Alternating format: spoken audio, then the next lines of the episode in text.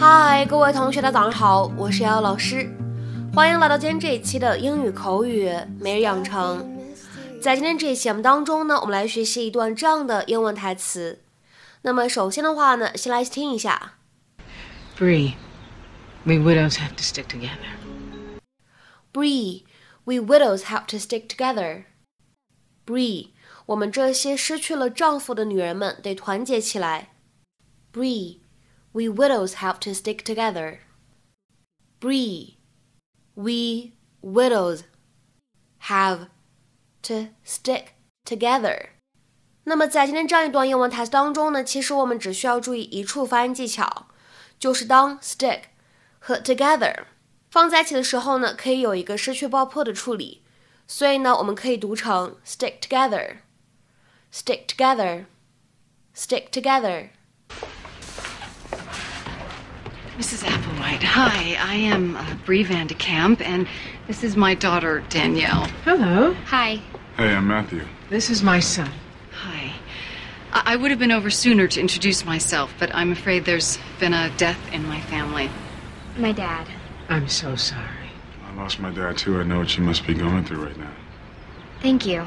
Anyway, I'm afraid that my visit has an ulterior motive. The organist at our church is on vacation, and Edie Britt mentioned that you used to be a concert pianist, and I would be honored to play for you. Why don't I bring some sheet music over later and we can plan some selections? thank you. That's just a huge weight off my shoulders. Oh, these are for you. How sweet. Bree, we widows have to stick together. 那么今天节目当中呢，我们来学习一个这样的动词短语，叫做 stick together。stick together 这个短语呢，可以用来表示人们待在一起，彼此支持，互相扶持，团结起来这样的一个意思，是一个非常口语化的表达。那么当做这个意思去理解的时候呢，我们来看一下对应的英文解释，可以用来表示 to stay together and support each other。那么下面的话呢，我们来看几个例子。第一个。We were the only British people in the town, so we tended to stick together. 我们当时是这个镇上仅有的英国人，所以我们还挺团结的。We were the only British people in the town, so we tended to stick together. 下面呢，我们再来看一下第二个例子。 We'll be able to negotiate a better deal so long as we all stick together. 只要我们团结一致，我们将会能够把这个协议谈出更好的结果。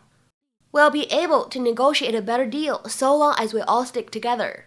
下面呢，我们再来看一下这样一个例子：Let us stick together so we don't get lost. 我们待在一起，互相帮助吧，这样我们才不会迷路。Let us stick together so we don't get lost. 那么当然了，这个短语呢，它在口语当中还可以用来表示，比如说什么东西粘在一起、粘在一起，或者呢，可以用来表示人啊关系亲密啊这样的意思。各位同学呢，都可以在听完今天节目之后呢，下去了解一下。那比如说，下面呢，我们来举两个例子。第一个，My friends and I stuck together all through our high school, but we drifted apart once we all started going to college. 高中的时候，我和我的朋友们关系都还挺亲密的，但是我们上大学了以后呢，就慢慢彼此疏远了。My friends and I stuck together all through our high school, but we drifted apart once we all started going to college. 下面呢，我们再来看一下本期节目当中的最后这个例子。All the pages are sticking together because of the humidity. 因为潮湿，所有的书页都粘在一起了。 All the pages are sticking together because of the humidity. 那么下面呢，在今天节目的末尾呢，请各位同学尝试翻译这样一个句子，并留言在文章的留言区。They stuck together through thick and thin. They stuck together through thick and thin。那么这样一段话应该如何去理解和翻译呢？期待各位同学的踊跃发言。我们今天这期节目呢，就先分享到这里。See you。